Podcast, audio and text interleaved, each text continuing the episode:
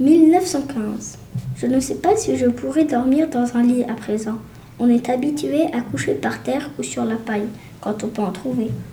Il y a bien deux mois que je ne me suis pas déshabillée et j'ai enlevé mes souliers cette nuit pour dormir. Il y avait au moins 15 jours que je ne les avais pas quittés. Je vais te donner quelques détails comment nous avons passé la nuit dans la, dans la tranchée. Celle que nous avons occupée a une longueur de 100 mètres à peu près, construite à la lisière d'un petit bois. Elle est profonde d'un mètre, la terre rejetée en avant, ce qui fait que l'on peut passer debout sans être vu.